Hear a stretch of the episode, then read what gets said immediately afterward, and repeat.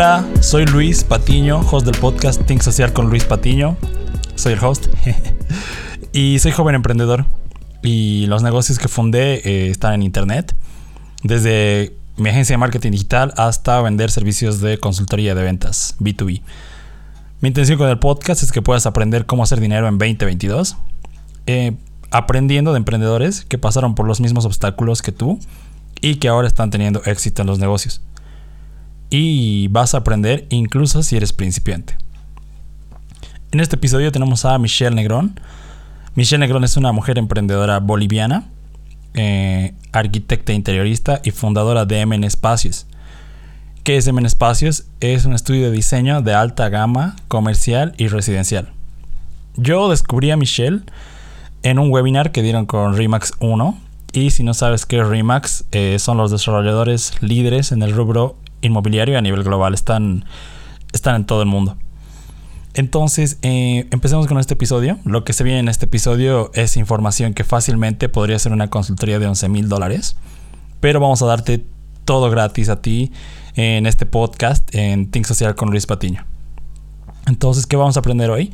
Eh, Michelle nos, va a revelar su estrategia, la última estrategia de marketing para conseguir clientes en el nicho de la arquitectura, recursos y software para gestión de proyectos.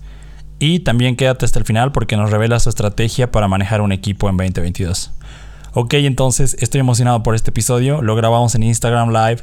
Em, puedes verlo, puedes ver eh, el pad blanco. Sígueme en el pad blanco en Instagram y vas a ver el episodio en vivo en video. Y también estamos en YouTube. En YouTube también puedes ver el episodio en vivo en video. Y eso, así que empecemos este podcast y let's roll.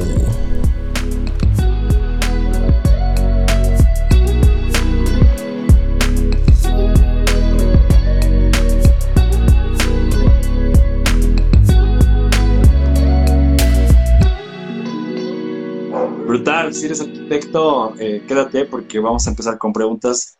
Seguro tienes una pregunta de cómo ha conseguido su primer cliente o cuál es su estrategia de marketing para conseguir clientes, todas esas preguntas. Vamos a responder hoy. Entonces estoy bien emocionado de tener a Michelle porque ella igual me inspira a mí, eh, porque eh, lo está rompiendo. trabaja con clientes increíbles y mi novia también trabaja con ella, justo trabaja en su estudio de eh, M Espacios en Cochabamba, entonces, eh, entonces bueno, ya, ya se va a unir Mish y vamos a hablar de arquitectura. Si tienes una pregunta de arquitectura, eh, comenta porque vamos a responder todas sus preguntas. no va a ser tan interactivo porque es un podcast, entonces, de todas formas, acá abajo hay un globito que es una pregunta dale clic a ese botón y vamos a responder solo las preguntas que estén ahí, no vamos a responder las preguntas que estén en los comentarios. Hola. ahora sí, oh, te escucho súper fuerte. ¿Sí? sí, te escucho súper fuerte. ¿Vos? Un poco no, pero lo voy a editar, lo voy a editar. ya, súper. Ahora sí, ahí sí. ah, ya, me voy a quedar ahí entonces. Gracias, más bien, por tu tiempo, Mish. Eh, sabemos que estás ocupada, tienes proyectos y te has dado una hora para aquí, para aportar a los que quieren aprender. Y... Hemos corrido con la Nati para llegar aquí. Dios, sí. Bueno, es, los que no sabían, trabaja con mi novia, Michelle. Eh, de todas formas, sí, podemos ir al podcast. Entonces, eh, Mish, para los que no te conocen o los que están recién uniéndose, puedes eh, contarnos tu historia y decirnos qué haces. A ver, uh, mi historia. a ver, em, soy Michelle, Michelle Negrón, soy arquitecta. Eh, he, empezado, en este mundo tal vez como por una casualidad en el mundo de la arquitectura. Em, yo quería ser abogada, pero bueno, así son muchas historias, ¿no? Eh, he empezado con, porque bueno, dos de mis tíos eran arquitectos, tuvieron una conversación muy linda y me enamoré de lo que vi en ese día, justamente ese día me encantó lo que vi, me inscribí y, la verdad creo que encontré lo que realmente responde todo lo que yo buscaba, porque en el momento que tal vez cuando uno termina el colegio está tratando como que de encontrar qué le gusta y yo sentía que me gustaban muchas cosas. Y he encontrado que en la arquitectura eh, podemos, un arquitecto es todólogo, es algo que eh, me dijo uno de mis tíos, y es cierto, porque uno en cada proyecto tiene que aprender algo, tienes que aprender eh, del cliente, tienes que aprender, no sé, vas a hacer hospitales, cómo funciona el hospital, cuál es la lógica, vas a hacer un museo, eh, cómo funciona el museo, qué va a haber ahí, qué es lo que tienes que mostrar. Entonces, siempre, siempre, o sea, vas a seguir aprendiendo. Y en el transcurso de mi carrera como profesional, he descubierto eso y he descubierto que día a día me gusta lo que hacemos. Tenemos bastantes retos, pero lo disfrutamos. Brutal. Entonces, eh, no era tu plan arquitecta, sino abogada. Sí. sí. Genial. plan era cambiar el mundo. Pero bueno. Y ahora entiendo, ¿no? Cambia los espacios donde la gente hace cosas, ¿no? Sí, porque al final de cuentas la, arquitectura te genera sensaciones, ¿no? Tú cuando entras a un lugar que tiene la correcta iluminación, que tiene la correcta lógica funcional, los, las dimensiones adecuadas, entonces tú te vas a sentir cómodo. Si tu área de trabajo es, está correctamente pensada, vas a trabajar mejor, vas a ser más productivo y demás. Y eso aplica con un montón de, o sea, con todos los aspectos de tu vida. La arquitectura está en en todos los, en todos tus días, en todos tus momentos, ¿no? A menos que te des una escapadita a la naturaleza, pero igual, digamos, ¿no? Eh, o sea, el arquitecto juega con las sensaciones, tiene que generar mm, experiencias y eso es lo que, lo que disfrutamos hacer a diario. Genial, sí, es, es em, tienes razón, ahí ayuda a que puedas desenvolverte mejor, ¿no? Entonces, eh, vamos a empezar ya con algunas preguntas. Bueno, seguro hay aquí arquitectos que te siguen o que quieren empezar y antes de ser arquitecto y salir al mundo y, conquistar, eh, tienes que prepararte, ¿no? Y entonces vamos a hablar de algunos hábitos. Entonces, eh, ¿a, qué cosas le dices no durante el día? ¿Qué, cosas has empezado a decir no para, para que tu negocio crezca?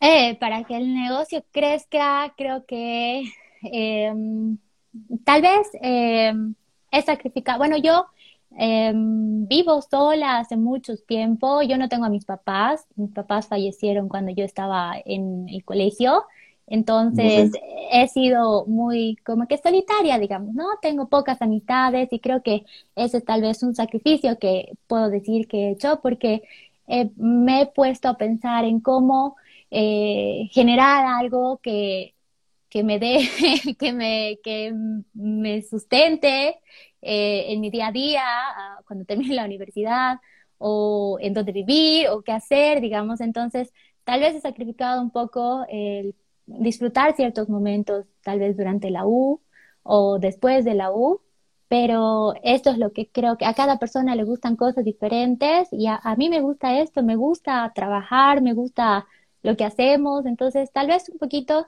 eh, mm, he, sacrificado compartir con, con, gente que debería haber compartido más, eh, pero bueno, era para crear esto y tener esta, eh, esta, este equilibrio, digamos, ¿no? Que yo necesitaba.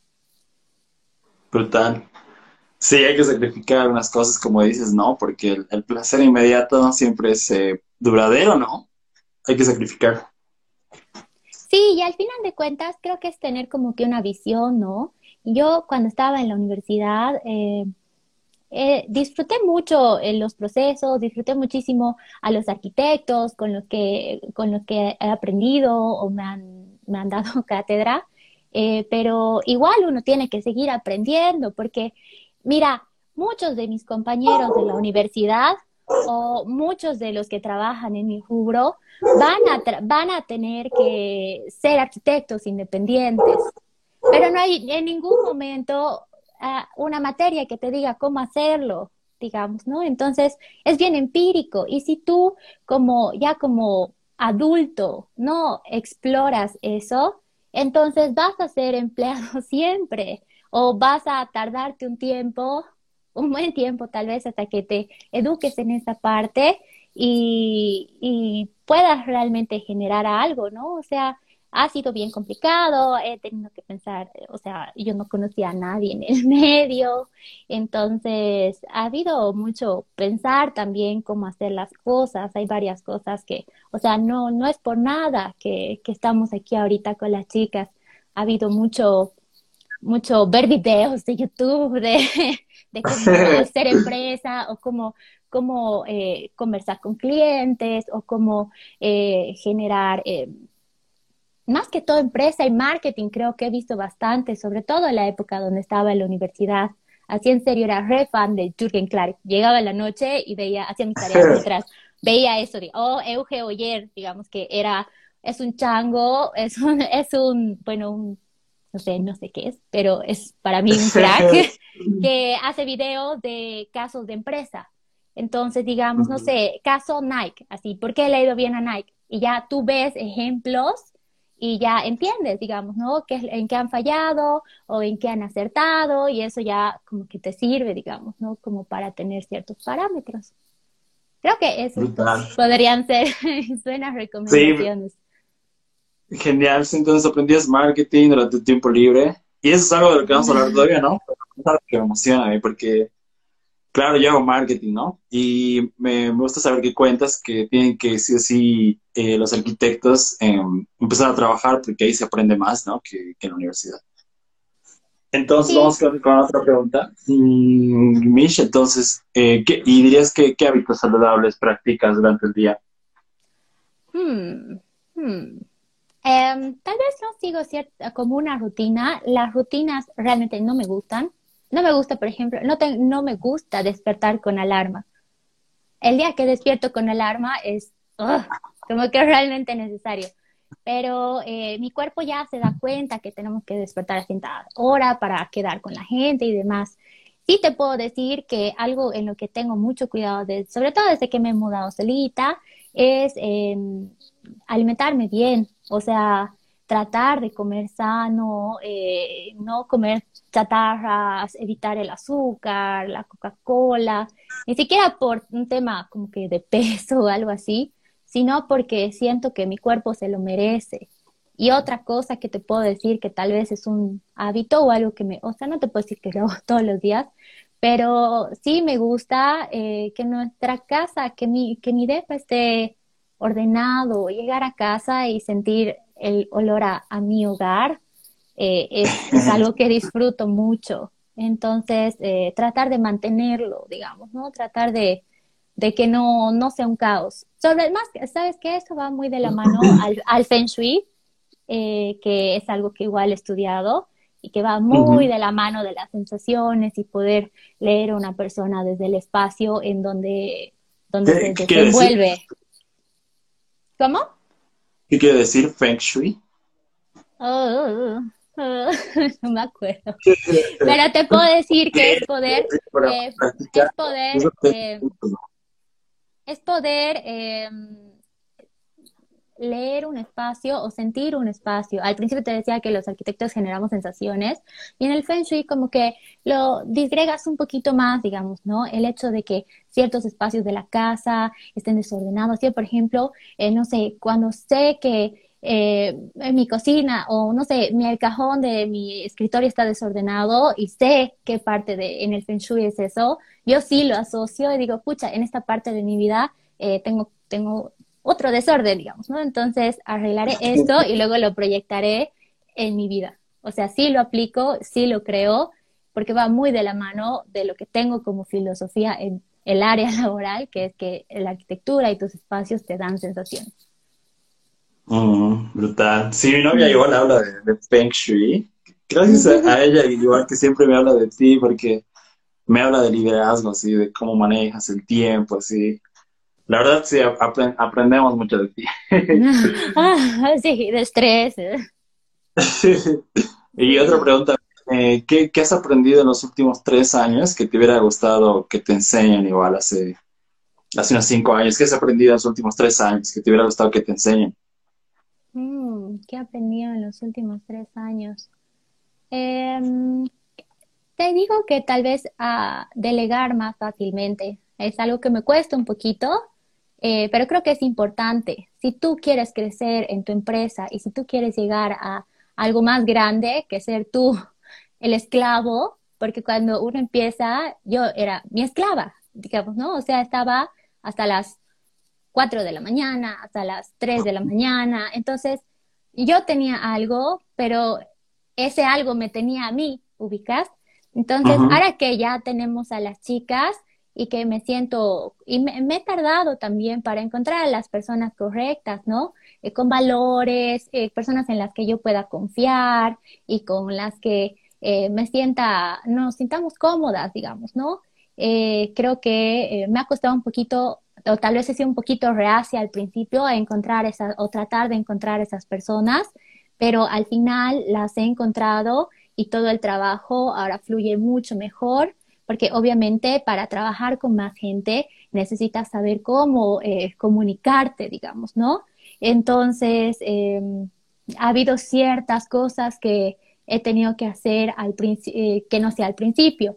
Eh, nuestra empresa tiene manuales de marca, tiene, bueno, el manual de marca te lo dan el diseñador gráfico.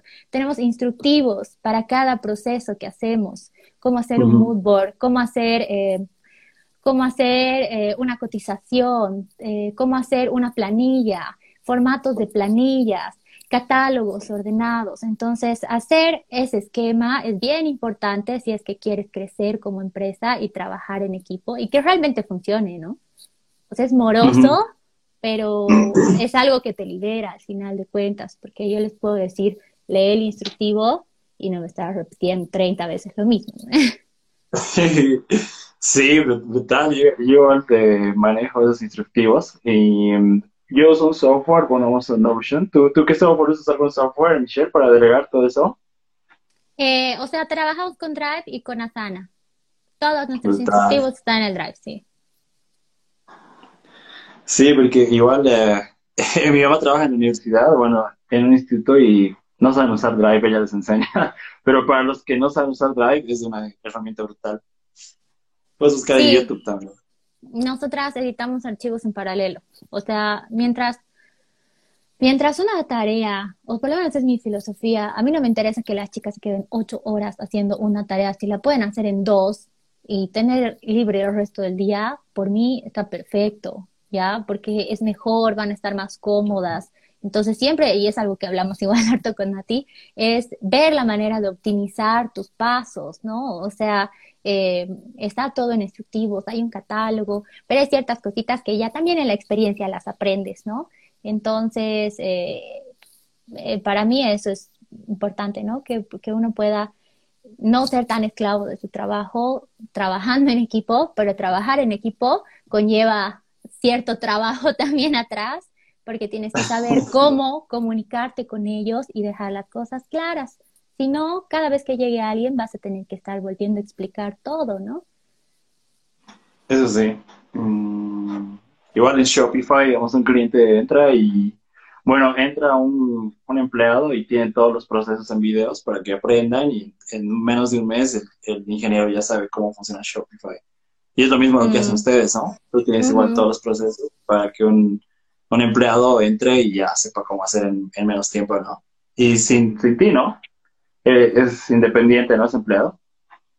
Sí, o sea que poder ser prescindible creo que es importante, ¿no? O sea, no, ¿quién soy yo pues para querer ser imprescindible? O sea, soy una persona más, sí, con, con capacidades en esto, pero mañana me enfermo y se muere mi negocio, digamos, ¿no? Entonces, sí. No, no, muy bien, ya. Ya entonces, sigamos con, con otras preguntas, Mish. Eh, seguro varios arquitectos que se han conectado, si tú eres arquitecto o que están escuchando el podcast ahora, eh, son arquitectos y dicen, ok, quiero dejar mi trabajo y quiero empezar mi negocio. Entonces, ahí si nos puedes contar una historia de cómo tú has pasado de arquitecta a emprendedora. Mm, te diré que em, Uh, cuando terminaba la universidad estaba creo que en el tema de que, que estamos todos así, donde voy a trabajar y demás. Eh, encontré un buen lugar, hacíamos proyectos para el exterior y era porque sabía hablar inglés. o sea, los proyectos, toda la comunicación era en inglés. Entonces, eso fue muy bueno porque fue una experiencia diferente, o sea, lo encontré en Facebook, o sea, nada, nada, nada muy, o sea, desconocido completamente, digamos, ¿no? Eh, fue un lindo trabajo y tuve un, muy buen entorno, ¿ya? Pero eh, después trabajé en otra empresa porque obviamente em, quería ganar un poquito más, quería explorar el área del diseño. Trabajé en una buena empresa, igual eh, mandé mi currículum y me aceptaron. Eh, fui muy feliz ahí, pero había algo en la rutina que me mataba. Entonces, por eso, y más aún, tal vez todos los videos que había visto durante la universidad, como que me empujaban, me empujaban. Y al final de cuentas, creo que la decisión ha sido al momento de pensar, em, a ver, no, a ver, soy joven, no tengo hijos, ahorita tengo un techo, eh, o sea, si me muero de hambre, mi tío me va a ayudar, digamos, o sea, no sé, o me darán trabajo mis tíos que tienen una empresa constructora, eh, no sé, dije, o sea, eh, ellos hacen puentes, digamos, al final de cuentas, pues no sé, pues haré puentes, pero ubicas, entonces dije, no tengo, no tengo mucho que perder eh, como para realmente animarme a empezar a hacer algo, algo mío, ¿no? Y era algo que yo ya tenía ese bichito desde la universidad. Entonces fue como que en ese momento, ¿no? Estaba en un momento muy cómodo de mi vida, muy a gusto y muy feliz pero todo lo que ganaba y todo lo que vivía era para llegar a casa, descansar y volver a trabajar, digamos, ¿no? Entonces, era joven, eso fue hace cuatro años, y, quería conocer, ser un poco más independiente, disfrutar un poco más la vida, ¿no? O sea, ya, ya cuando tenga 40 me iré a marcar mi dedo, digamos, ¿no? En caso de emergencia, pero ahorita no.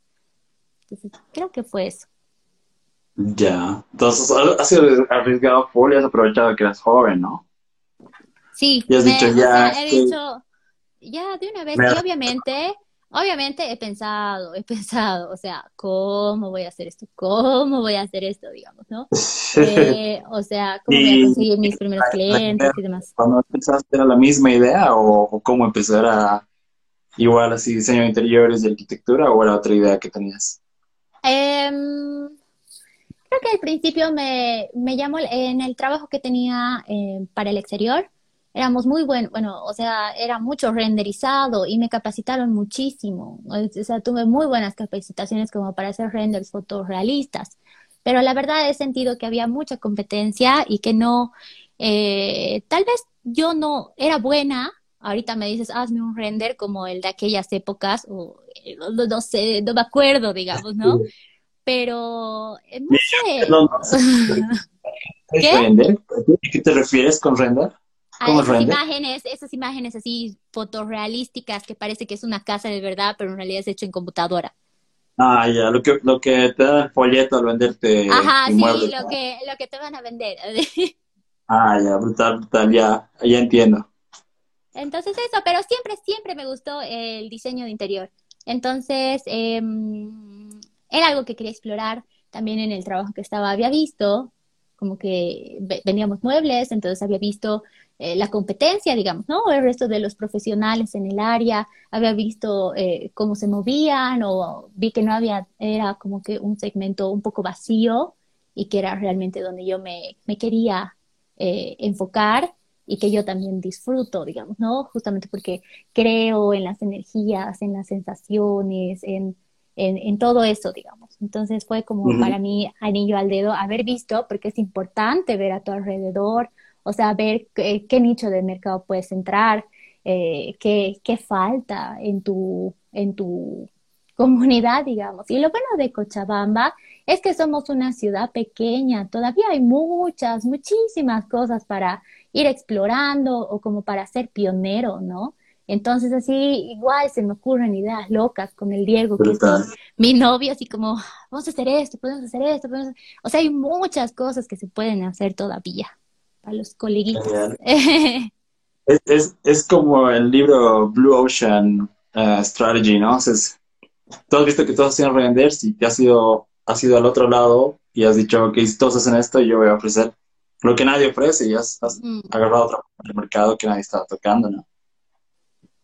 Sí, sí, y ahora es un, o sea, es un rubro que ha crecido bastante a lo que era cuando yo he empezado.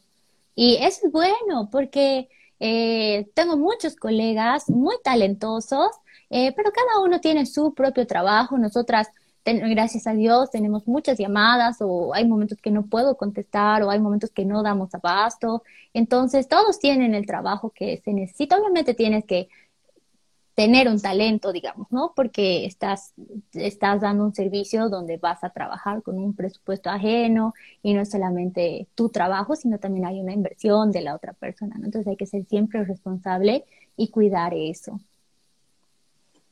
Brutal. Sí, yo, yo veo, veo tu Instagram y es muy limpio. O sea, yo veía los lives que hacías con Raymax y ahí descubrí tu perfil y Ah. alucinante es bien, bien limpio, ¿no? Eh, para los que no, no han visto el Instagram de Ben Espacios, es de, de diseño de interiores y tiene ahí una estética. Ya van a ver, sorpresa. Sí, vayan, vayan. Entonces, y seguro hay algunos arquitectos igual que se preguntan, ok, Mish, pero, eh, ok, renuncio a mi trabajo, emprendo, pero ¿cómo consigo clientes? Es lo, lo primero que se preguntan, ¿no? Porque la empresa ya tiene clientes, ya tiene ahí una base de clientes y, y, y dicen, ok, ¿cómo voy a conseguir clientes? Hago mi portfolio. ¿Tú cómo lo hiciste? Mm, mm, eh, creo que igual ahí hay que saber hablar. O Ah, sea, sí, y también si nos puedes hablar un poco de tu estrategia de marketing, tu estrategia de marketing, porque nos decías que veías Julian Clark y que ya habías aprendido un poco de marketing, ¿no?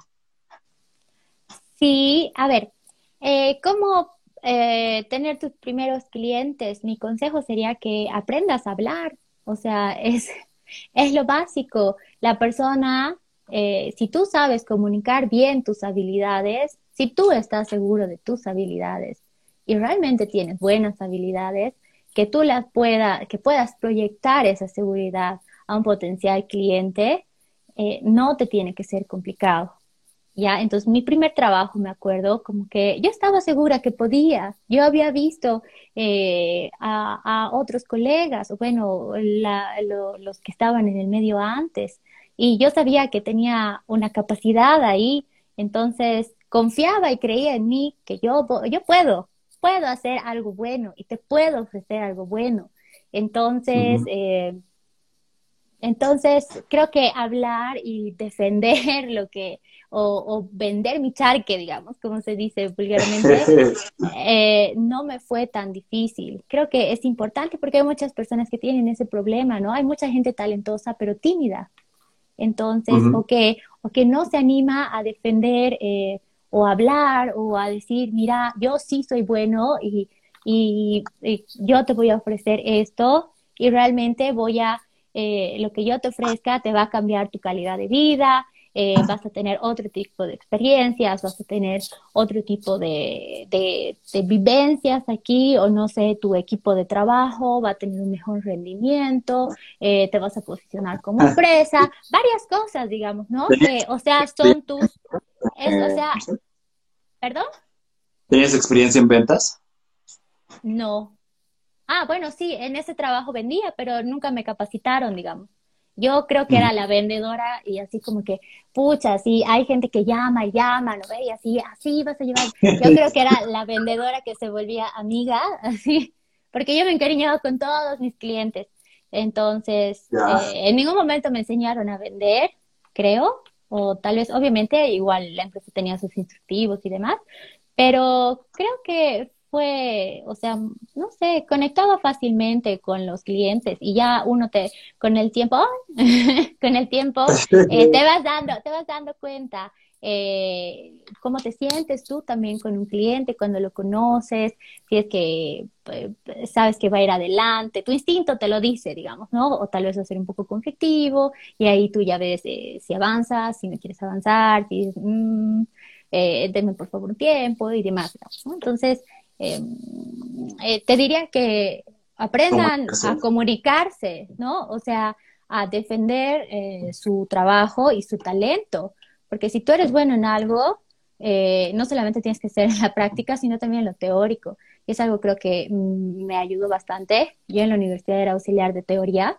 de la arquitectura, entonces hablaba muchísimo con, eh, con los términos correctos, digamos, ¿no? La escala del espacio, las dimensiones, las proporciones, aquí la rotación tal, así. Eh, tenía un buen vocabulario y creo que eso igual ayudaba a que pueda convencer a, mi, a mis clientes, ¿no? Igual eres amigable, ¿no? Como dices, primero ibas por la relación antes que por la venta, ¿no? Ahí tratar de ser el amigo primero. Sí, sí, eso sí. Y Michi, hablando de marketing, porque vender es ir, ir por el cliente, pero marketing es atraer al cliente, ¿no? Que, que te llame y diga, mira, Michelle, estoy interesado. Eh, entonces, ¿cómo, ¿cuál es tu estrategia de marketing? He visto que haces Instagram, entonces, o, o tienes otra estrategia, eh, cómo trabajas, tal vez algún arquitecto que que no sabe y quiere, quiere aprender igual marketing, ¿no? Puede escuchar este podcast y aprender de ti. Eh, mm, tal vez tecnicismos no te puedo decir. Eh, de aquellas épocas que me comía así todos los videos de Jürgen Klarik y, de Leo Geoyer, eh, creo que se me ha quedado más con que la experiencia. sí te puedo decir que me gusta y que, a ver, creo que tiene que ser algo bien natural, ¿no? porque si no te gusta postear en tu Instagram y lo vas a postear para tener clientes, entonces te va a durar lo que te dure tu buena voluntad, digamos, ¿no? Entonces, cada uno debería encontrar la estrategia de marketing que más le vaya. A mí me encanta postear eh, mis procesos, eh, lo comparto, me gusta. Obviamente eh, no puedo compartir realmente todo el día, porque si compartiera todo el día del trabajo, creo que la gente se enamoraría más de lo que hacemos. Realmente, o sea, yo es que esto, estoy tan enamorada de, de, mi trabajo y de lo que hago que digo, ay Dios mío, eso es tan lindo. O imagínate, aquí no había nada y hoy día con la Nati hemos puesto así eh, unos espejos y el espacio ha cambiado la sensación. Entonces se puede, se puede y es súper interesante y el resto de la gente tiene que saber que también se puede porque esa es una filosofía con la que empecé. Ah, sí, bonito. ajá, eso es algo con lo que empecé que hace unos cinco años realmente hasta yo decía o pensaba que el diseño es caro y no, el diseño es ser creativo. Si mi cliente a mí me da un presupuesto, eh, tenemos, obviamente tenemos todo tipo de clientes, pero hay algunos clientes que cuando yo siento, o sea, siento una conexión, nunca le voy a decir que no a un cliente.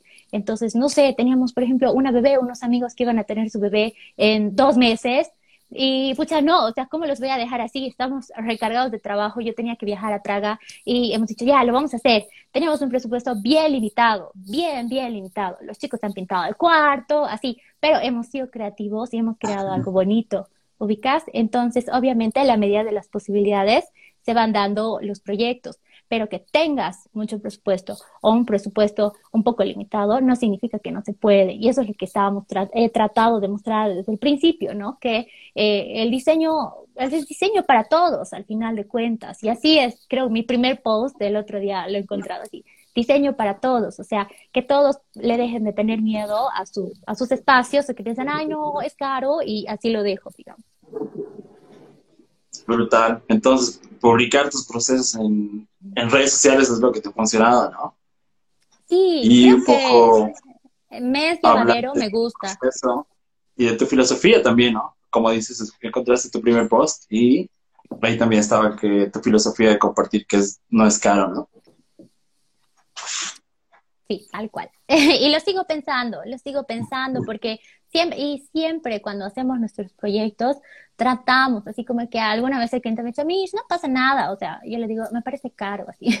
Él me dice, Mish, no pasa nada. Yo, no, voy a encontrar una mejor manera, porque si no sé, mi cliente tiene mil bolivianos, y con mil bolivianos puedo comprar una mesa, eh, puedo comprar una mesa, pero con mil bolivianos, si somos creativos, podemos comprar una mesa y la decoración, digamos, ¿no? Entonces tenemos un proyecto mucho más completo. Siempre tratamos como que de optimizar el presupuesto de, de, nuestros clientes, ¿no? Para realmente llegar a un resultado completo. Es igual, eh, me, no sé, es vital, ¿no? Es importante. Eso sí, brutal. A ver si me ayudan a mí porque yo lo único que tengo es una pizarra y un colchón. mentira, mentira. eh, Bueno, sí, hay algunas habilidades que ahora, a lo que te he escuchado, has ido desarrollando, comunicación, eh, ventas, marketing, y también te has enseñado tú sola, no es que en la universidad te han enseñado, no. Entonces, bueno, yo, estoy, yo sí creo que todos deberían aprender ventas, para, porque es una habilidad que te ayuda a cerrar negocios, ¿no? Y es la única habilidad que te ayuda a hacer dinero. Pero tú, ¿qué mm. otras habilidades más crees que cualquier emprendedor debería aprender o debería tener antes de, lanzarse? Sí, lanzarse es difícil, pero eh, tal vez estar preparado siempre ayuda a que sea más liviano, ¿no? A ver, te puedo decir de tema de ventas, y es algo que he recordado así de mi, de mi aquella época universitaria, de mis videos, que uno se vende desde que te ves. O sea, tú me ves a mí y yo ya estoy vendiendo mi manera de ser. O sea, mira, o sea, y ves mi espacio, ya tienes una idea de cómo soy, digamos, ¿no? O, o desde que tú abres tu boca ya te estás vendiendo como persona, como amigo, como pareja, como, como el, tipo de relación que vayas a tener. Entonces, vender no es solamente agarrar y hablar de, de dame dinero por esto, digamos, ¿no? O sea, es, está, es, es, o sea, está en todo, ¿no? Ya después que sea un proceso monetario, o sea, según yo, eh, es otro tema, pero, o sea, tú te vendes y te expones o te muestras eh, desde que abres tu boca o desde que apareces y entras en un espacio o desde que yo entro a tu espacio y leo cómo eres, digamos, ¿no? Claro, igual cuando... Me perdí la pregunta. sí, me perdí la pregunta. Ah, las otras habilidades. Sí, habilidades. Eh, sí. bien importante, sí, la presentación, ¿no? Es justo lo que hacen ustedes, ¿no? Alguien entra a una oficina y, y si está así desordenada no va a comprar, ¿no? Pero si la marca es consistente y se siente cómodo, obvio que va a sacar la billetera, ¿no? bueno, yo hablo de ventas así limpio porque para mí es fácil hablar de ventas, pero Sí, sí, Mish, eh, unas habilidades. otras habilidades. Eh, te puedo decir que, no te puedo decir, ay, tiene que ser disciplinado, pero sí tienes que saber comunicarte, que es lo que te decía antes. Eh, saber hablar, saber decir las cosas, aprender con tecnicismos, digamos, o sea, ¿cómo vas a decir tú a mí, a ver, me estás contratando y yo no te voy a decir, ay, sí, me parece bonito. O sea, no, o sea, a cualquier persona le parece bonito, ¿no? O sea, hay una teoría detrás, digamos, ¿no? Sabes que la proporción de esta planta que hemos comprado me parece perfecta porque se equilibra con en el plano medio que estamos trabajando en nuestro diseño, ¿ya? Entonces, si compramos una más chiquita, no se va a ver, no se va a ver adecuado a la escala que o sea, hablar con propiedad en lo que se supone que te has especializado, creo que es importante.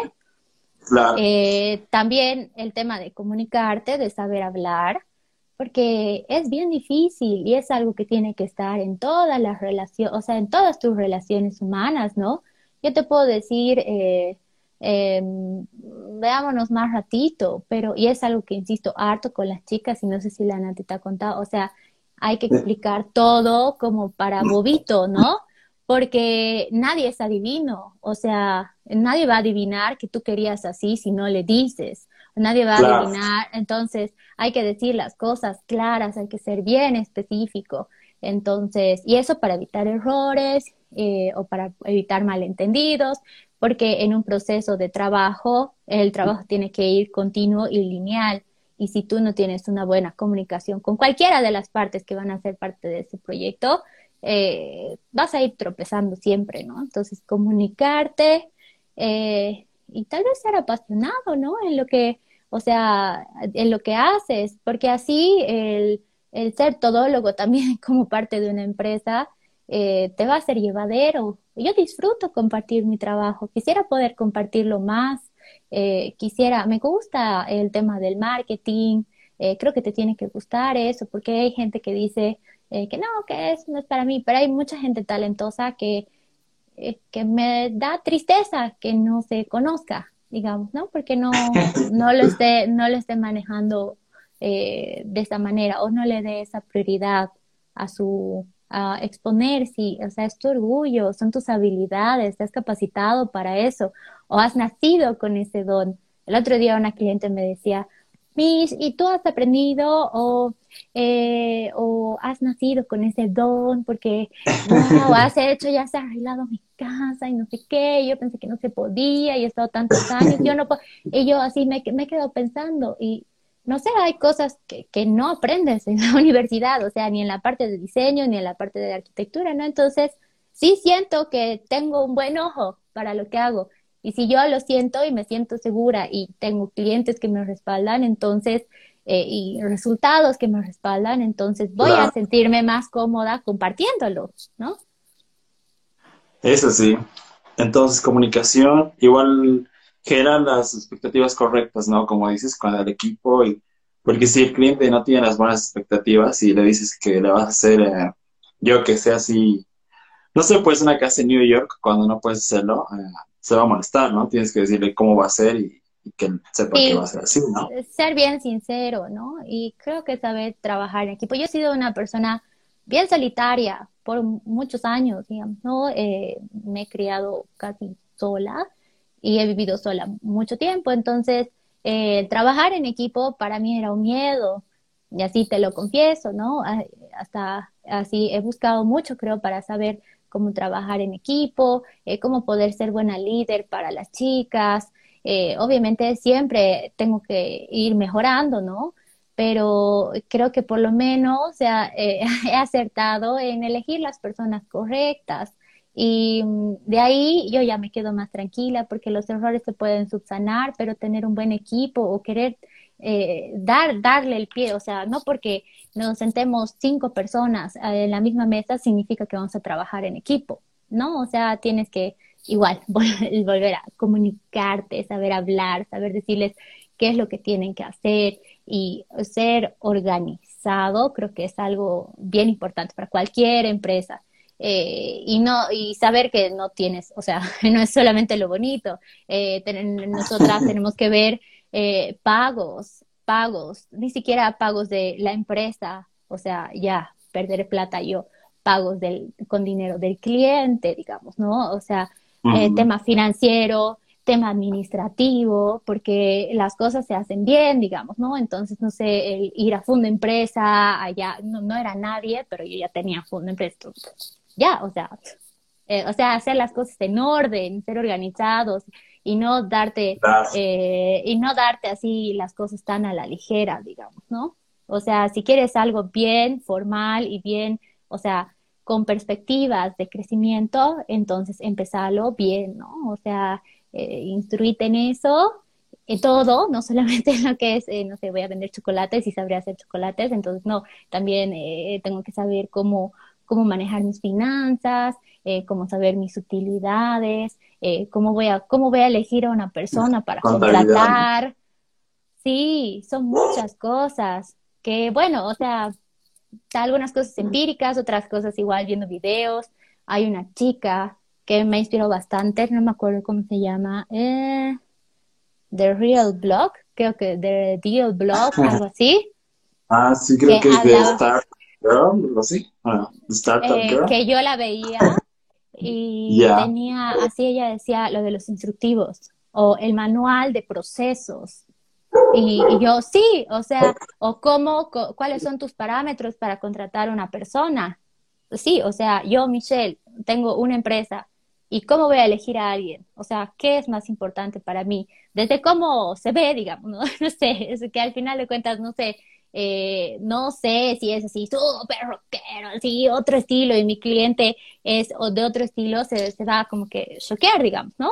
O por lo menos sentir que sentir que estamos en los mismos valores o en los mismos gustos o, o cuál es mi cuál es mi parámetro para poder ver si nuestro proceso de diseño es similar o, o, nuestro estilo, digamos, ¿no? Entonces, hasta eso está como que escrito, ¿no? Normado tal vez no puede, no, no, está en el drive, pero yo tengo mi cuaderno de empresa y ahí tengo ciertas cosas, ciertas cosas donde, donde quiero seguir organizándolo, ¿no? Porque en un futuro quiero que alguien haga eso por mí.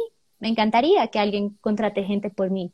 Entonces, si quieres eso, entonces tienes que ir viéndolo más allá, digamos, ¿no? No, no lo vas a hacer todo, tú siempre. Claro, empezar con, empezar con el final en mente, dices, ¿no? Porque, claro, si vas a empezar a vender chocolates, como dices, ya deberías empezar viéndote como una fábrica, ¿no? Mm. Y tener todo en orden. Eso sí, entonces, si estás, si estás escuchando el podcast, eh, empieza con el finalmente. Igual tenemos podcast de legal, enseñamos ahí cosas legales. Hemos Lo escuché y me pareció súper interesante, me pareció súper interesante y hablaba de cosas que, o sea, tiene toda la razón y hay obviamente cosas que no, no soy perfecta, no he hecho, pero varias cosas sí lo he hecho y creo que igual eso es, eso ha sido como que algo que me ha llevado a que las cosas se puedan ir dando con el tiempo como se han ido dando. No sé, para agarrar Gracias. proyectos, para, para agarrar proyectos, eh, a una licitación, digamos, ¿no? Porque yo quería agarrar licitación, entonces necesito eh, estar establecida correctamente, digamos, ¿no? Eh, o, o que, o voy a seguir trabajando eh, para, para proyectos chiquitos, digamos, ¿no? No, o sea, desde el principio pensar en grande. Eso sí, pensar en grande.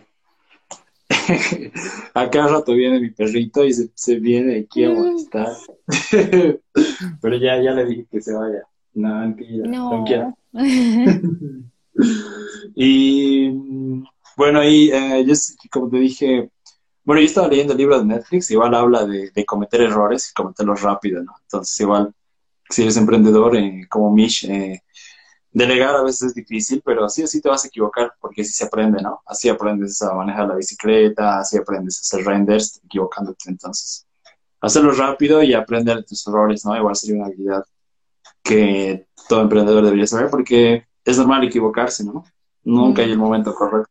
El momento correcto no existe, ¿no? El momento correcto es hoy. Sí, sí, tal cual. Y igual dices que que eh, trabajas con cierto tipo de personas y también de clientes, ¿qué, qué valores ves en, en otras personas antes de contratar y en tus clientes, qué valores quisieras estar alineado en, en ese, en ese aspecto? Eh, a ver, con las chicas, ¿cómo he encontrado a las chicas? Mira, yo trabajo ah, con Jessy y Andy a distancia ya más de un año. O sea, mira, las chicas viven en otra ciudad y tenemos mínimamente 20 proyectos hechos con gente que no vive en Cochabamba. ¿Por qué? Porque hemos aprendido a comunicarnos. Obviamente ha, ha sido un proceso, pero en el momento en el que eh, le decía, Andy, ¿me lo puedes agregar eh, dos puntos más eléctricos? No, pues, o sea, ¿qué, ¿dónde? Eh, Miss, ¿me puedes explicar mejor, porfa? Eh, ya, uy, perdón, sí, disculpa, o sea, sigo en el proceso de aprender yo también a comunicarme. Ya, mira, por favor, eh, querida Andy, porfa, ¿podrías agregar eh, en, el, en el plano eléctrico de la planta baja los siguientes puntos? Ya, agarro y se los dibujo, aunque sea, pero, o sea, la comunicación se ha podido dar bien. A mí me gusta las personas con las que trabajo, las admiro mucho, admiro también a Nati tiene un templante muy bonito. Creo que es, es, sentir el alma también de las personas, ¿no? Más allá de los tropezones que podemos tener en el día a día, eh, creo que lo más importante es estar rodeada de gente noble. Entonces, eh, yo sé que la Nati no le haría daño a, a, a mi empresa, digamos, ¿no? O al estudio. No y yo... sí. Entonces, sí. ¿quién es Nati? Es, es, mi mano derecha, es mi mano derecha y una persona que quiero muchísimo, sí, y que se ha mudado de Sucre aquí a Cochabamba para, porque he visto su compromiso también, ¿no? Para trabajar en el estudio y que ella me diga, ok, sí quiero mudarme y quiero trabajar en el estudio, para mí ha sido, wow, o sea, esta persona, eh, creo que al fin encontré a la persona que estaba buscando, digamos, ¿no? Que tenga un compromiso con el estudio y yo también tengo un compromiso con ella, ¿no? O sea, no, no son solamente personas con las que trabajo, sino son, son mis amigas. Al final de cuentas, eh, son las personas con las que más hablo, ¿no? Entonces, me interesa que, que estén bien y, y, compartir, ¿no? O sea, eh, más que todo el tema de los valores, creo que es importante que sientas esa confianza, que el Nati sabe todo, ¿no? Entonces yo, yo me siento tranquila, la Andy también, o sea, todas las chicas eh, conocen, conocen nuestro trabajo y, o sea, conocen a detalle lo que hago y no, no tengo miedo de que lo hagan, ¿no? Me siento cómoda y quisiera que en un futuro crezcamos todas, o sea, que, eh, no sé, o sea, ay, no sé, que la Nati tenga gente que, que, a la que ella pueda guiar, es lo que hablábamos hoy día, o sea, conseguir a alguien que le ayude a la Nati, digamos, ¿no? O sea, alguien que pueda estar, eh, pero que la Nati sepa darle correctamente las indicaciones, digamos, ¿no? Entonces, es todo un tema de comunicación, valores y eh, confianza y creo que también eh, el carácter, ¿no? O sea, tener un, un buen ánimo, porque hay gente un poco apagada, no sé por qué. Nosotros somos, sí, creo que eso es importante. No, o sea que el, el, ambiente de la oficina, que compartimos oficina, bueno, estamos en la oficina de Diego, mi novio, que igual es arquitecto, y con Franz y los chicos, es muy lindo. O sea, nos divertimos mucho. Me encanta estar ahí, tener la oportunidad de compartir con ellos y obviamente quiero que sea un ambiente siempre así relajado, divertido, eh, que seamos responsables, pero no serios, ¿ubicas? Eso sí, brutal. Entonces, eh, compromiso, comunicación y ser personas decididas y, y felices. y con tus clientes, con ¿cómo escoges? Porque a veces a mí me tocaron clientes pesadillas y marketing que me llamaban 10 de la noche, uno me demandó. Escoger clientes igual es, eh, es ¿no? Porque igual se trata de comunicación y también yo me equivoqué, no puse las expectativas correctas, entonces eh, asumir nomás mi responsabilidad como dueño de negocio. Pero en tus clientes, ¿qué, qué buscas antes de, de, decirles sí? Porque supongo que no dices sí a todos. Eh, bueno, también por el tema tiempo, digamos, ¿no? El que mucho abarca poco aprieta y hay, hay muchos proyectos que realmente no podemos dar abasto porque ahorita no tenemos la, o sea, prefiero ir despacio, encontrar a la las más personas correctas que puedan estar cerca de nosotras y obviamente ir tomando más proyectos. Pero con los clientes creo que mm, mi instinto no se ha equivocado mucho, digamos. Siempre he tenido personas buenas.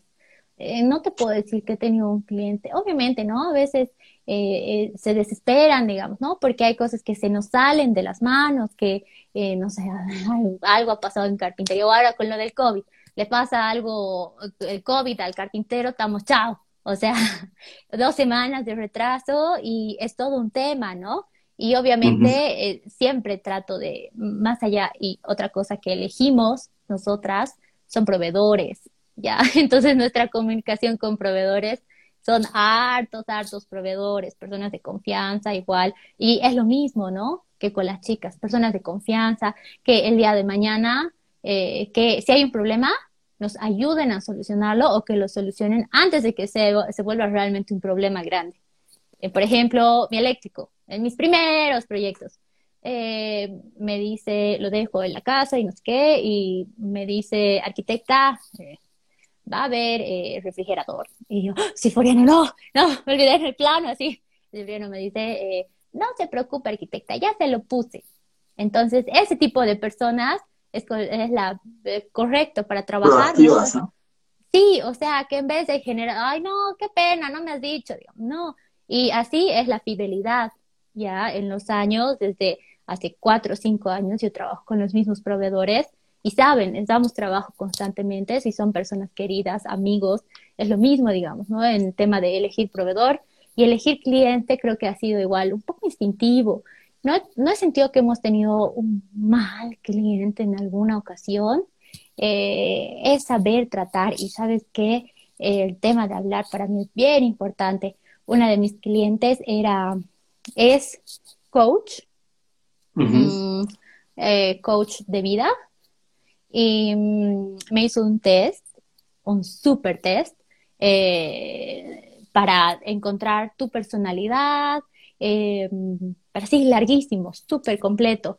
Te describían en una palabra, a mí me describía la palabra conseguidor, que creo que sí me describe, y, y desde mi personalidad me enseñó a comunicarme con las diferentes personalidades. Entonces, creo que eso es algo bien importante porque, y es algo que hablamos con Natalia igual, cuando hablamos con un proveedor, cómo llamar la atención o cómo explicarle al cliente que ha habido algún problema o cómo minimizar el impacto, digamos, del problema.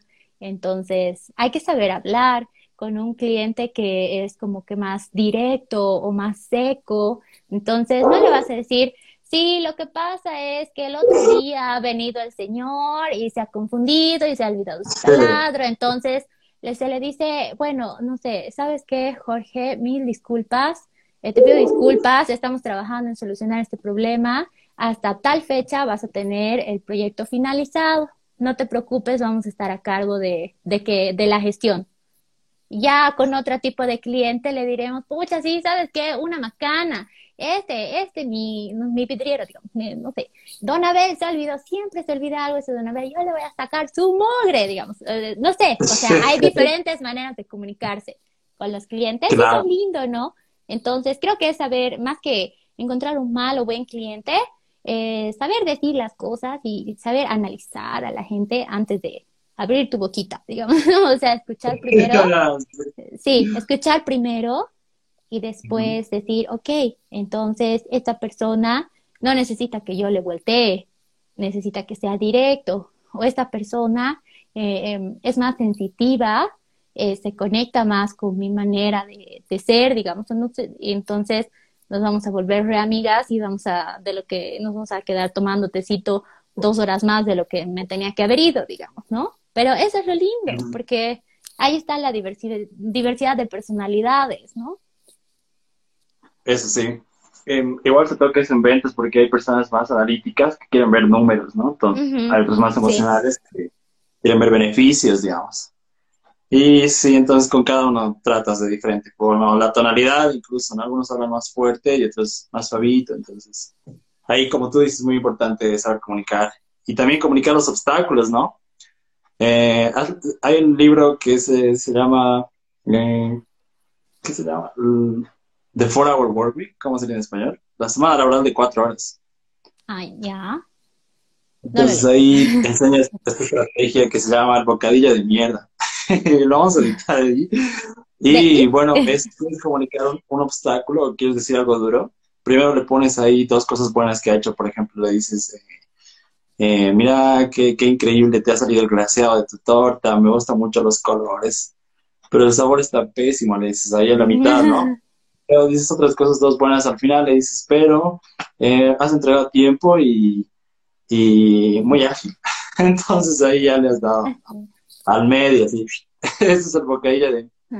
Está buena. Está buena. entonces, vamos a otras, ahora, otras preguntas que eh, casi ya acabamos. Oh. eh, vamos a ir un poco al lifestyle, ahí tal vez a las personas que no te conocen y yo igual eh, te seguí en Instagram, eh, denme espacios y publicaste así full viajes, ¿no? Entonces quería saber qué, qué ciudades y países son los que más has disfrutado. Mm, ¿Sabes qué? El año pasado, eh, bueno, el año pasado he podido ir a estudiar a Praga, diseño, y he trabajado en una empresa allá. Allá igual he aprendido, aprendido muchísimo de gestión de proyectos, que era lo que quería hacer. Quería ver cómo funciona una empresa más grande desde dentro para saber igual que yo no tengo que ser todóloga, ¿no? Es como que lo resumen de lo que he aprendido allá. Eh, pero mm, creo que ese viaje ha sido bien importante, ha sido una decisión bastante rápida, pero es algo que siempre quise hacer y no tenía la posibilidad. Yo veía amistades, digamos, ¿no? Que se iban a otros lugares a estudiar o hasta de vacaciones, digamos, y yo realmente no tenía esa posibilidad. Entonces, eh, se han ido dando las cosas y he podido hacer ese viaje eh, para aprender algo, para aprender algo de lo que eh, me apasiona, que es mi trabajo. y, ha sido maravilloso porque he podido conocer, hacer amistades de otros países. he descubierto que igual, aunque estemos del otro lado del mundo, hay muchas características que pueden seguir siendo iguales. Mi mejor amiga eh, en Praga era de Marruecos y teníamos exactamente la misma mentalidad, o sea, de eh, estar en el en el tren y pensar que te van a robar el celular y es como que, no, no puedo así, ah, voy a lo, tercer mundo, así, y luego, ah, no, aquí no, diga así, o es de noche y alguien viene atrás y, y ah, no, no, o sea, no pasa nada, varias cositas, digamos, ¿no? Eh, esa experiencia creo que ha sido maravillosa, eh, porque he, he, sentido que he matado tres pájaros de un tiro en ese viaje, en esos casi tres meses. He podido vivir la experiencia de estudiar afuera, eh, con, con, amistades, tener roomies, porque siempre había vivido sola, tenía miedo de tener roomie. Me acuerdo, subí un video así, súper random. Oye, amigos, tengo miedo de tener roomie, así, ¿cómo va a ser? Estoy muy acostumbrada a vivir sola. Y mi roomie es pues mi re amiga, sí. Pucha, buenísimo. Mi roomie desde Turquía me ha tocado mucha gente buena y ha sido una experiencia hermosa, hermosa. Eso en, en la parte de poder estudiar, después en el trabajo, eh, me han acogido muy bien en la empresa, incluso eh, me, me, han pagado, me han, eh, me han hecho regalo cuando me he ido. han sido personas, igual ya les he mostrado, ¿no? Así como que, que sí sabía que estaba segura de mi trabajo, entonces no es nomás eh, que sentarte en tu asiento, digamos, ¿no? O sea, es mostrar tus habilidades en donde estés. Eh, y después, porque eh, hemos intentado ir con Diego, mi, mi, novio, mi compañero de universidad, a, a este viaje, pero él no ha podido por el tema de la visa. Y nos hemos encontrado en Turquía, que es el único lugar donde no le pedían visa. Y allá ha sido otro tipo de experiencia. Hemos visto hemos visto una cultura tan diferente, somos realmente, o sea, hay tanto para aprender, tanto para descubrir en el mundo y allá, allá nos hemos comprometido, ha sido muy lindo, ha sido una experiencia bien bonita. Sí, entonces, eh, ese viaje que he hecho hace medio año ha sido un antes y un después.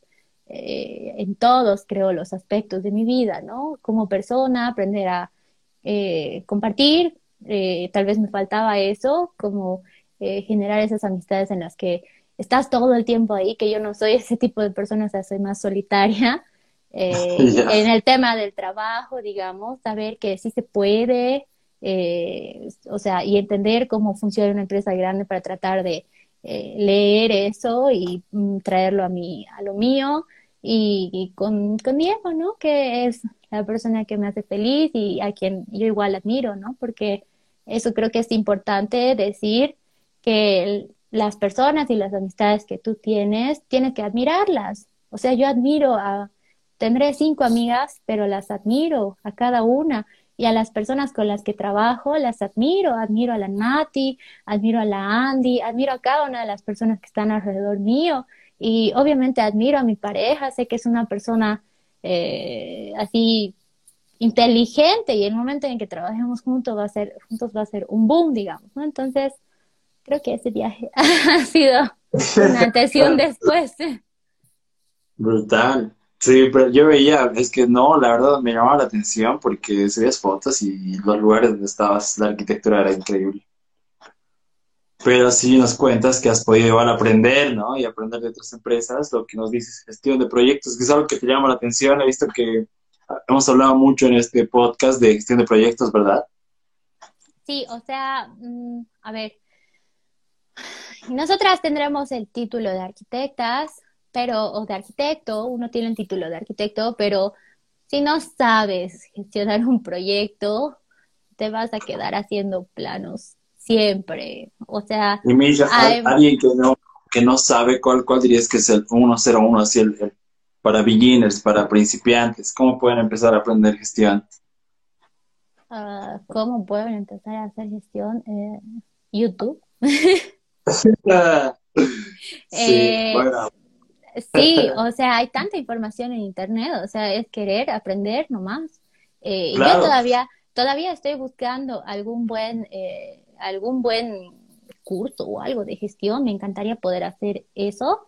Eh, Diego, por ejemplo, ha tomado una maestría en, en, gestión de proyectos y ha aprendido mucho de lo que él ha aprendido, digamos, ¿no? Hay varias cosas que, que uno, para que tu empresa funcione, realmente tienes que, dominar y no es solamente agarrar y tener una idea, una idea innovadora como arquitecto, sino cómo la vas a ejecutar. ¿Cómo vas a encontrar tu contacto? ¿Cuánto le vas a pagar? ¿Cómo? ¿Cuánto es el tiempo? ¿Qué pasa si el tiempo se, se, se dilata?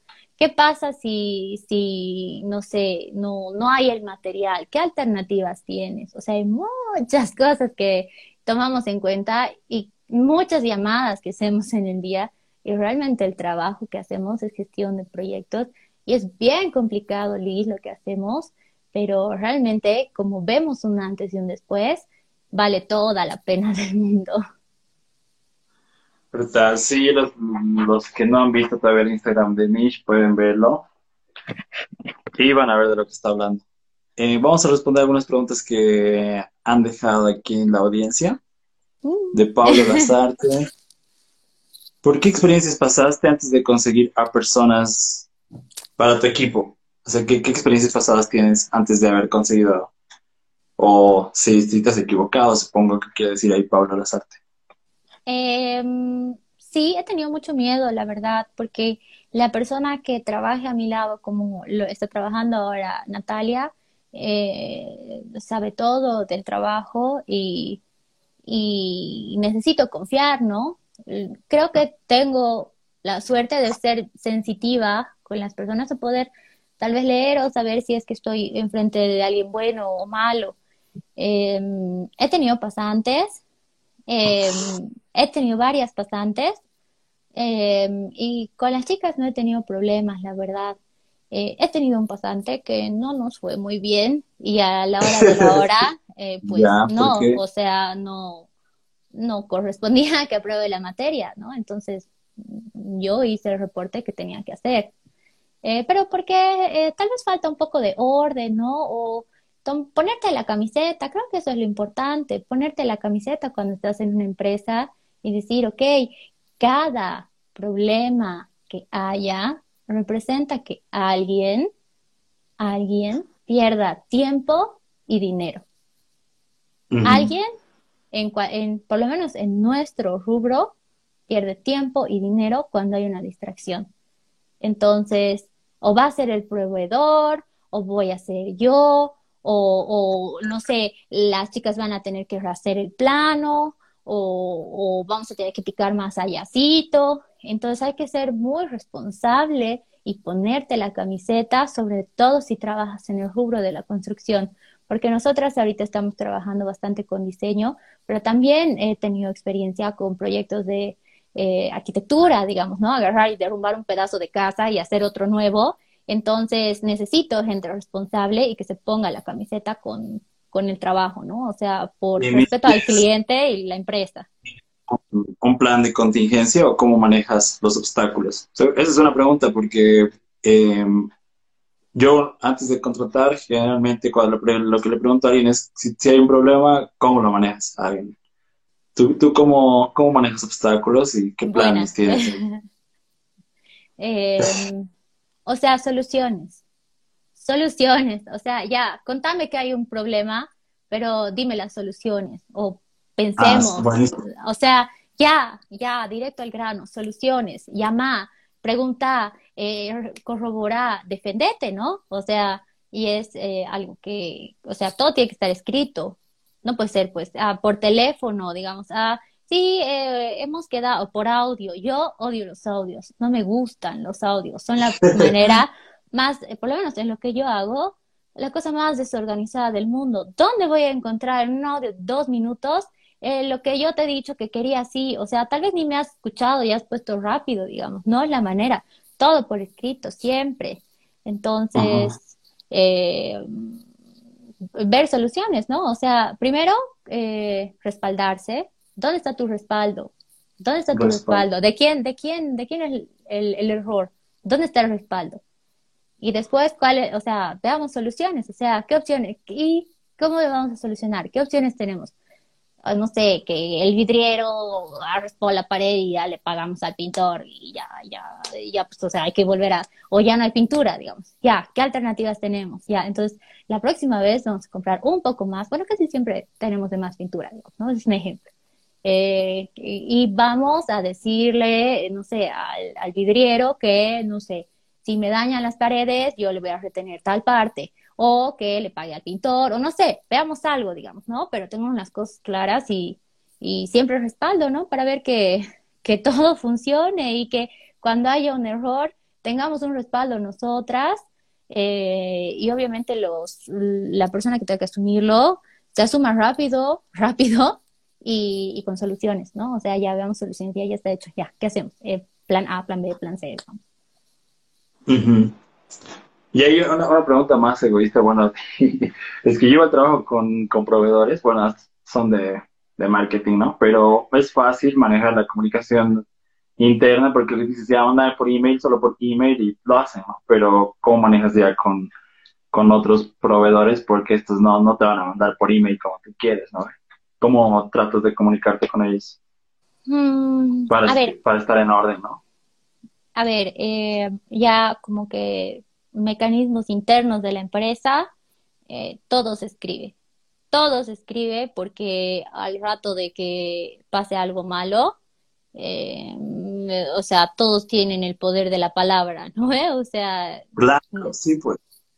Todo se escribe. Yo, por ejemplo, a mi celular, y es algo en lo que peco, eh, le, ma o sea, le hablo a las ya tenemos la tecnología de puedo agarrar y mandar un mensaje sin tocar mi celular. Dices, oye Siri, eh, que mandar un mensaje de WhatsApp a Carpintero Pepito. Oye, carpintero Pepito, por favor, no te olvides que mañana hemos quedado a las 5 pm. Necesito que el trabajo esté finalizado para pasado mañana. Entonces te pido puntualidad y que no te olvides llevar todos tus insumos.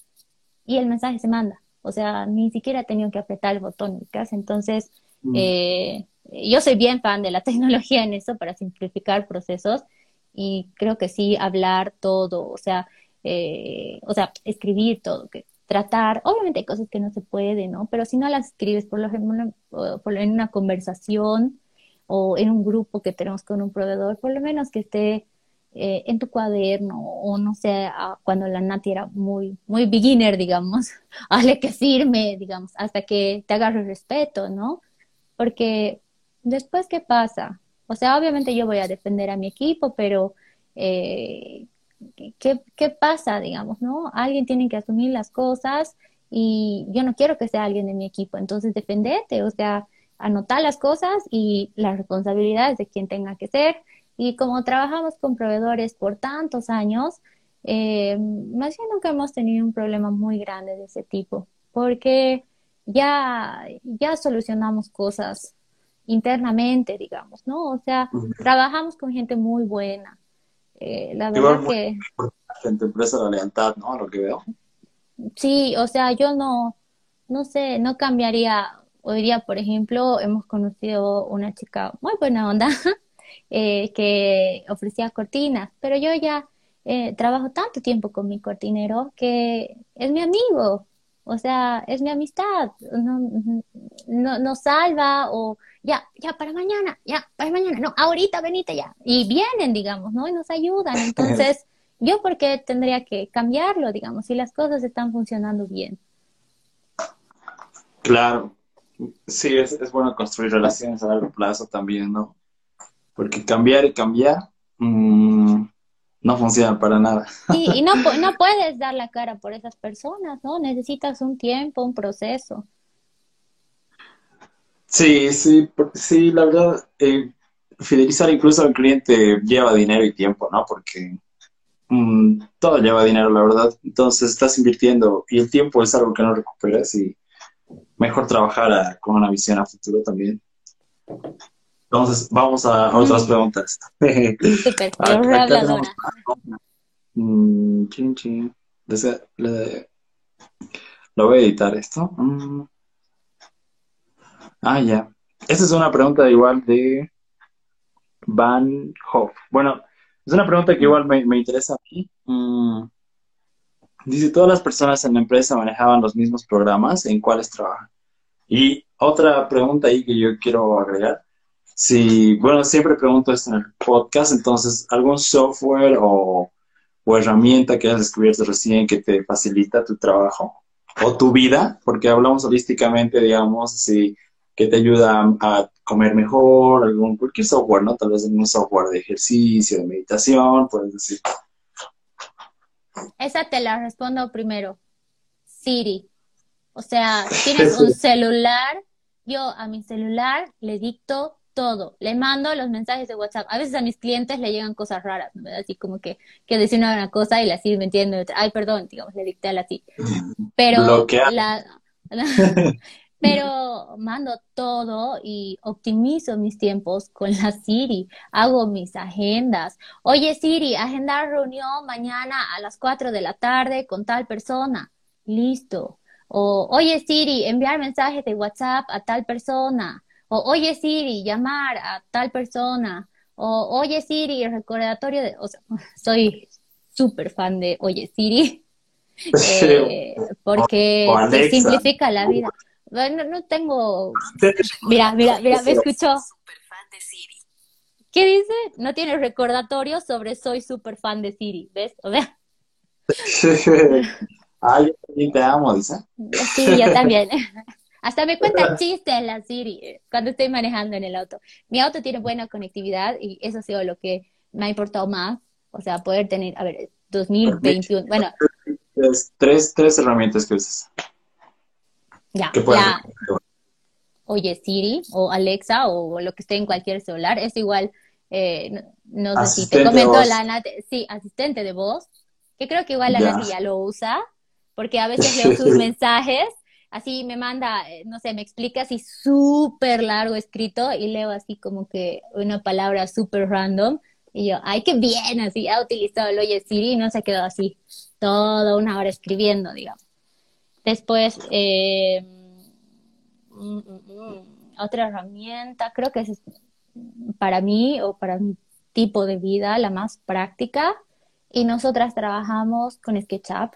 Eh, antes yo renderizaba eh, en 3D Max y V-Ray, o sea, eran horas de renderizado. Pero pienso que los procesos se tienen que optimizar. Ahora, si realmente necesito renderizado, tengo un amigo que es muy capo y que yo no me puedo hacer a la que estoy mejor que él en eso y que trabajamos en equipo y podemos hacer eh, buenos proyectos, ¿no? Entonces, igual, o sea, encontrar a la persona correcta para diferentes herramientas, ¿no? Yo ya no me acuerdo cómo utilizar el 3D Max o, o, y bueno, nosotros utilizamos SketchUp y bastante el Drive, ¿no? O sea, compartir, eh, bueno, y el Asana, compartir bastante, o sea, tener esa conectividad eh, pronta. Ha habido en algún momento que entre tres o entre cuatro hemos editado un archivo, no sé, la Nati, la Eri, la Malú y yo, así, corriendo, porque se puede, o sea, ¿por qué voy a esperar ahí que me pases vos y luego le pases, ya tú editas esta lámina, tú editas esta y vos esta, esta y, ya. Y a los que no conocen a Sana, explicarles cómo, cómo es Asana, tal vez alguien que dice, pero ¿qué es Asana? ¿no? Es un software que creo que ya es bien conocido, Eh, que te ayuda a gestionar proyectos, como el Trello, digamos, ¿no? Hay gente que es mucho más fan del Trello. Eh, no sé, creo que a mí no me gustaba el azul y por eso me he ido a la sana, la verdad. No le he encontrado mucha diferencia, pero la idea es que te ayude a ordenar eh, tareas en equipos, digamos, ¿no? ¿Y usan así alguna metodología ya el Kanban, Scrum, así? no soy tan, no he visto tantos videos de YouTube de ese tema. bueno, son metodologías ágiles que te permiten eh, delegar más rápido y que el proyecto se avance más rápido, ¿no? Hay un libro, te recomiendo Scrum, que es, el, la estrategia que usan en Google para crear productos más rápido. Se llama Scrum el libro. Ah, lo voy a buscar. Lo voy a buscar. ¿Pero qué? Ya, vamos a, las últimas, a la última pregunta, bueno, las últimas dos.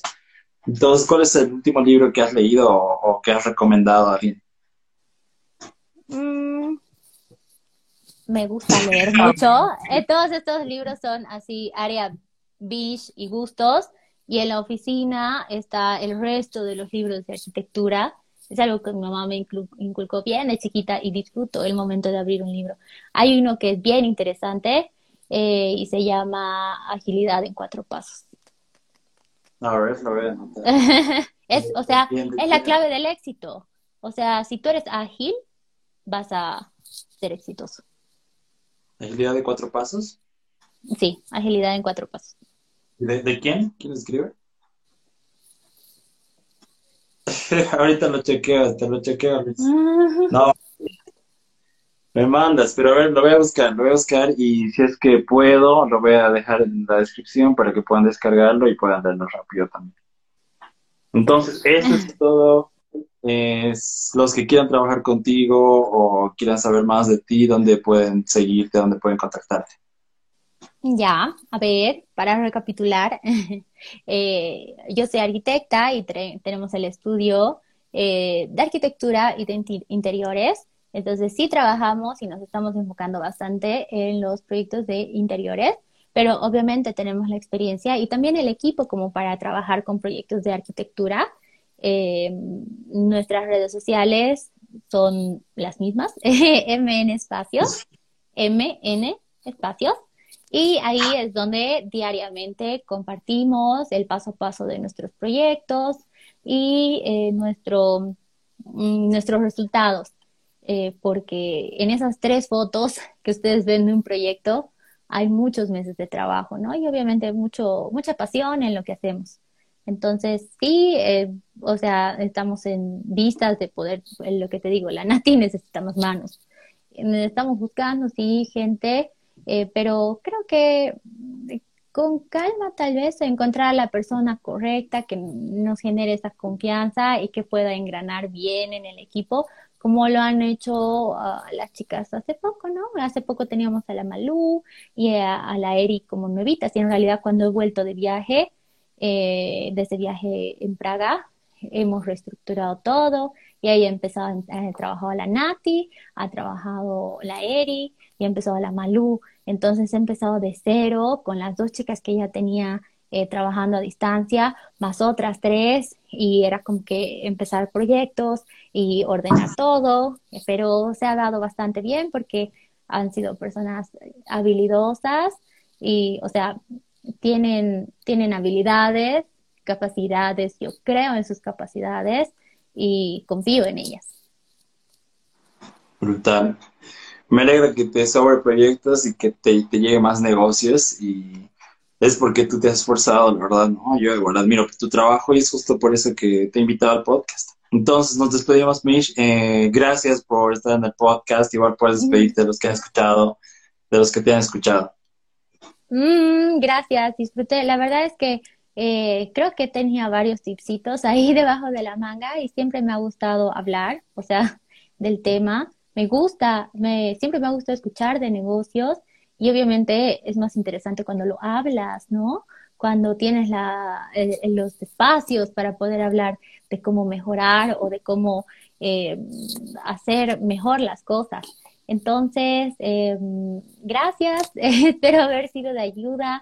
Es son cosas que eh, tal vez no he aprendido en la universidad, pero eh, el bichito de la curiosidad te, te lleva a, a, donde tú quieras, digamos, ¿no? Una persona, y algo que sí es como un dicho, pero a mí huevo que no llora no mama, ¿no? ¿Ve? Dicen. Entonces, es cierto, porque si tú no descubres nuevas cosas, te vas a quedar ahí, ¿no? Y ahorita tenemos tantas herramientas que, mm, o sea, es porque no quieres nomás. si no, si no las O, todavía, o tal vez no ha llegado el momento para ti de, de tener realmente la pasión por descubrir eso, ¿no? Sí, pero gracias a este podcast vas a descubrirlo. y si es que te gusta, compártelo con alguien más. Listo, Mish. Entonces, eh, nos vemos, Mish. Gracias por tu tiempo y em, gracias a los que se han quedado igual en el podcast. Sí, gracias a todos. Me he sentido escuchada, aunque estábamos hablando sobre los dos. Listo, nos vemos, Mish. Gracias, gracias Luis, gracias a los que se quedaron y síganos en las redes para ver nuestro trabajo y disfruten todo lo que hacen, sean ordenados, sean correctos y, y sean curiosos. Listo, gracias Mish. Chao, gracias. Brutal. Eh, este podcast lo vas a poder escuchar en audio, en Apple Podcasts, en Spotify. el link está en mi biografía. Sígueme también porque voy a entrevistar a otros emprendedores. Y déjame saber ahora en los comentarios a qué otro emprendedor va, quisieras que entreviste, boliviano. Eh, estaba hablando con el fundador de Yaigo y se vienen algunas entrevistas brutales con expertos en finanzas, en startups, en negocios en Internet. Y también mi canal de YouTube, siempre estoy enseñando más de, de negocios en Internet, cómo hacer dinero en Internet y entrevistando a expertas como Michelle, gracias a ella que yo igual he aprendido mucho hoy día. Y no te olvides seguirme en el podcast. Entonces nos vemos ahí y eso es todo. Ya es tarde, nos hemos extendido un poco. Y gracias, yo soy Luis Patiño.